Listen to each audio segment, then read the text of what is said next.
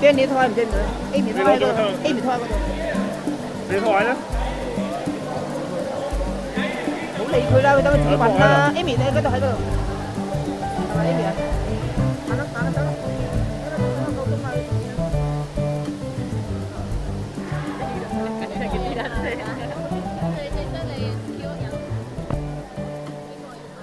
Un placer para mí estar charlando un ratito, robando unas palabras. A Leo Maslía. Muchas gracias. Eh, los que tenemos mm, más de 40 en Argentina te conocimos con Desconfíe del Prójimo, un disco de RCA 85. Sí, sí, sí, sí, sí 85, sí. Eh, ¿Eso fue tu primera aparición en Argentina o como, como... En disco, en disco sí, en disco sí, Ujú. en disco sí. Este, yo, yo, mi primer disco salió en, en, el año 80 en, en Montevideo y, y ese, ese, ese fue el primero que salió en Argentina, que fue grabado en Buenos Aires además. O sea, tenía temas que yo había grabado en algunos otros discos anteriores, este, en nuevas versiones y, y bueno, y, con músicos argentinos participando también. Bueno, un viejo tema que se titula Corriente Alterna. No sé por qué te fuiste ni por qué después al poco tiempo te dio por volver. No sé por qué, no sé por qué tomaste aquella triste decisión de abandonarme. ¿Cuál fue la razón de tu regreso y qué pasó? Que al otro día te volviste a ir. No me diste ni tiempo de decirte, preguntarte si esa vez regresarías como la anterior, ni si te ibas en busca de amor. Y si fue así, supongo que no lo encontraste, fue por eso que volviste. Pero cuando te apreté y te pregunté qué plan tenés, me contestaste muy así nomás, con evasivas y casi te vas. Pero esa vez no te dejé, porque de un brazo fuerte te agarré. Pero fue inútil cuando me acosté, sentí la puerta y era vos que te pelaba sin decir adiós. Cafa que fue mejor para los dos, pero muy malo para mí.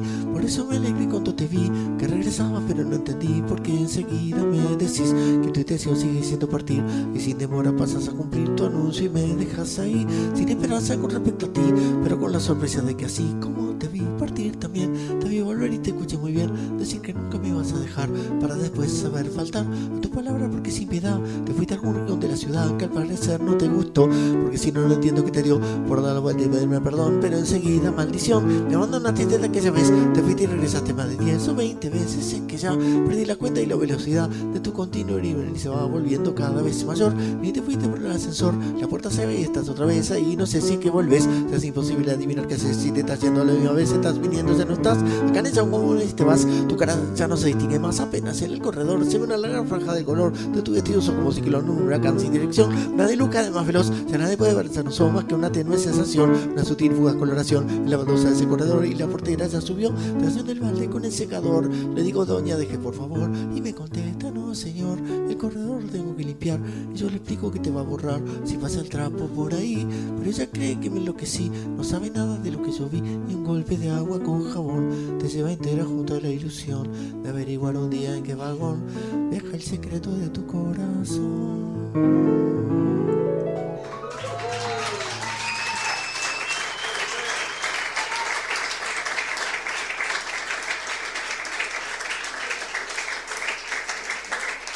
¿Cómo fue el salto de la música culta Gracias. a darle una vuelta a la música culta esta y, y ponerle letra? No, pero no fue un salto. Yo siempre, siempre me, me moví en los dos, en, en las dos áreas, digamos, este, porque yo empecé a estudiar piano de chico y en la época en que yo estudiaba no, no existía como existe hoy en día una formación específica en música popular, ¿no? O sea que hay gente que si quiere estudiar cierto tipo de música tiene lugares donde ir que, le van a enseñar a tocar eso, no, no, no solamente la eh, sea como era en, la época que yo estudiaba que si vos querías aprender a tocar piano, en las clases ibas a, to- a tomar clases de piano y, te enseñaban eh, digamos estudios, ejercicios cosas que tenían que ver con la música clásica. Y después, bueno, vos veías cómo hacías y querías tocar otra cosa, pero pero a mí siempre, siempre me gustó también mucho la música popular y trataba por mi lado de, de usar algo de lo que, de lo que aprendía como para poder hacer algo de, esa- no sé, de aprender a tocar canciones que me gustaran, que, que escuchar en la radio o lo que sea, este Y, pero lo otro también siempre me gustó mucho y bueno, estuve siempre un poco moviéndome un poco en los dos mundos. Este, en, el- en el, mundo de la música, entre comillas, culta, no, no este, más bien, eh, más bien después, después de unos inicios de, de haber tocado algunas cosas de música clásica eh, en público, después, eh, digamos, tuve alguna participación en la difusión de compositores actuales, tocando cosas de, de, algún compositor uruguayo argentino también. O, bueno, este, por ejemplo, eh, una vez toqué una música, no sé en qué año habrá sido, eh, capaz que el 79, 80, por ahí me parece, entre varios eh, que tocábamos este, en conciertos de una institución de allá que se llama Núcleo Música Nueva, tocamos una obra de un compositor cordobés que se llama Oscar Bazán, eh, una obra titulada Austeras, que eran como varias piezas. Este, y bueno, tocamos eso. Eh, digamos que eh, siempre estuve en, la- en las dos, de los dos lados de, la- música, va, de, de los tantos que hay, pero bueno, en eso, esos dos, digamos. Voy a intentar este, tocar unas, unas piezas de, de Juan Sebastián Bach. Yo no puedo vivir si todo el tiempo no estoy escuchando reggaetón. Cuando estoy trabajando reggaetón. Cuando salgo a pasear o a rezar a la iglesia y no sigo adelante. Si no está transmitiendo reggaetón por los parlantes. Cuando duermo también tiene que haber reggaetón de corrido. Si no, no puedo soñar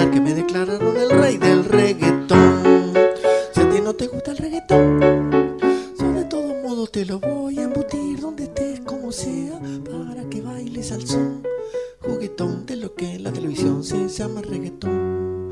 Yo no puedo vivir sin escuchar con lasciva impaciencia reggaetón de cualquier procedencia reggaetón. En el cuerpo y la mente si caigo en un curso de meditación quiero que haya reggaetón continuamente en el ambiente en las tiendas también. Quiero tener que forzar el oído como forma de desentrañar el sentido de lo que me está diciendo el que me atiende bajo el reggaetón si a ti no te gusta el reggaetón el que no lo tienes escuchado con la asiduidad que se merece y he pensado que el Departamento de Cultura del Estado debería controlar que en todos lados suene el reggaetón es mi humilde opinión necesito del reggaetón y quisiera que la Teletón solo fuera una maratón de puro reggaetón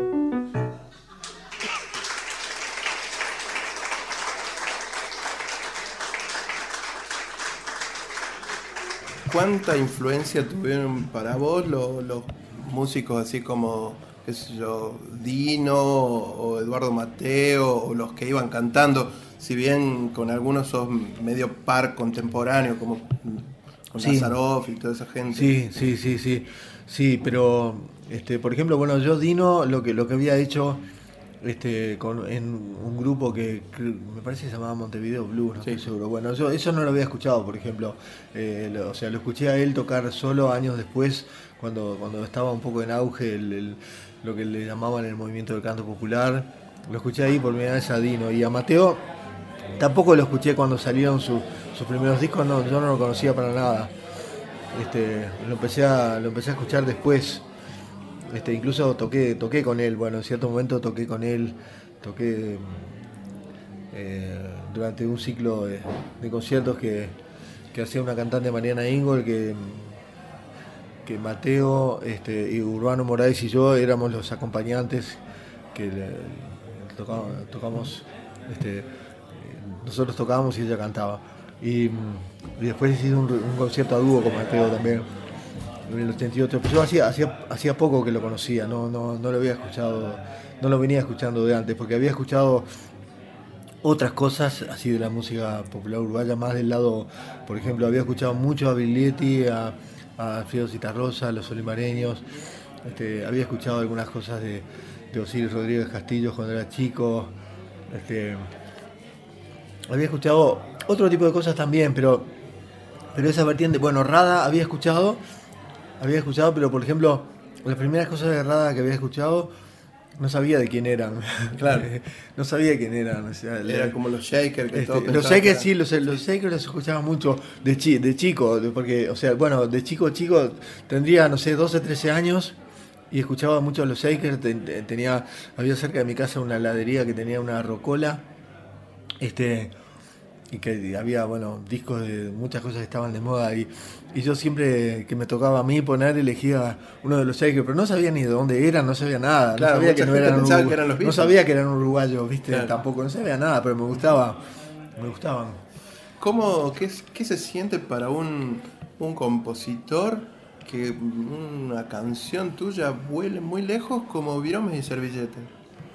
Y bueno, este es, es, muy, gratificante, es muy gratificante. Este, sobre todo cuando, bueno, cuando hay, cuando hay versiones así tan buenas como la, de- Milton Nascimento, este, eh, hubo otras, ¿no? Ahora hay un hay una especie de pastor, de cura, este brasilero que, que, arrastra multitudes ahí, pero que, que canta, no, no, no predica, sino que canta, y bueno, canta esa canción. Todos los miles de personas que la oyen no, no tienen ni idea de dónde viene la canción ni qué es, pero ¿Con la letra? O, usa, la can- usa la melodía. Lo que pasa es que hay una versión en, en- hay una versión en portugués de la letra. Hay dos versiones en portugués. Sí. Una es completamente desconocida y es muy buena, pero la que la que canta él es la que adoptó Milton, que era era una una traducción que ya existía porque la cantaba Clara Sandroni, una, una cantante de, de Brasil, este, la cantaba ella y Milton la conoció por ella. ¿Te acordás la primer canción que compusiste? Así, canción redondita con música y letra. No me acuerdo la primera, primera no me acuerdo. Me, acuerdo así un poco las primeras, pero fueron, fueron todas canciones que después no, no, no llegaron a ser grabadas. eh, son canciones que las hice y las cantaba mucho en una época, pero después quedaron en, en el camino, digamos. ¿no? Quizás sirvieron como, como, como escalón para después hacer algo que tuviera que ver con eso, pero mejor o algo así. Bueno, Leo, muchísimas gracias. Muchas gracias a vos. Un gusto. La voz.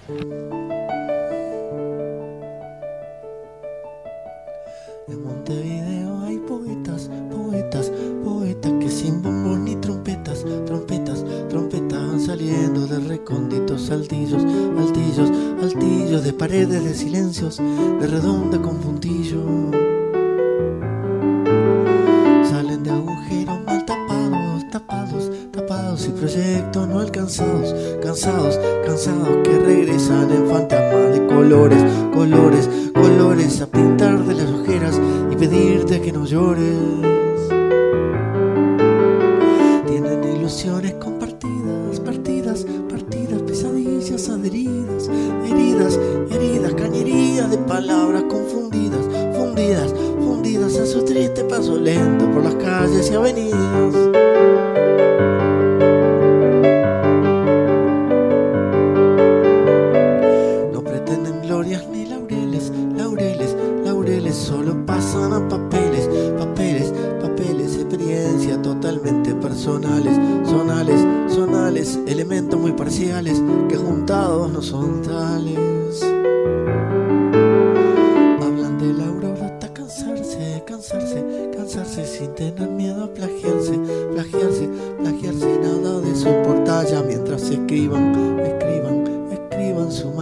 Su locura, su neurosis obsesiva.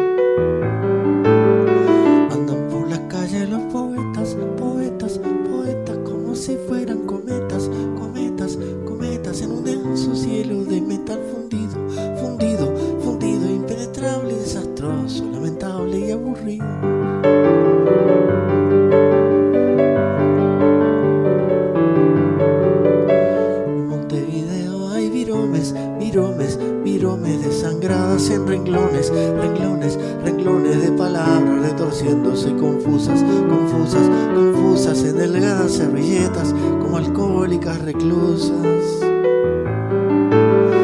Andan por las calles escribiendo y viendo y viendo lo que ven, lo van diciendo, diciendo, diciendo ellos poetas a la vez que se pasean, pasean, pasean, van contando lo que ven y lo que no lo fantasean.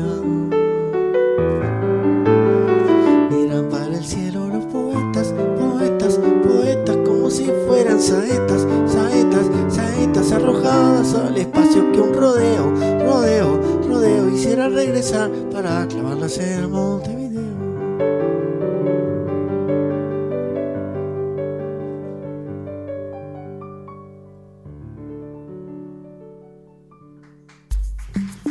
Gracias. Muchas gracias.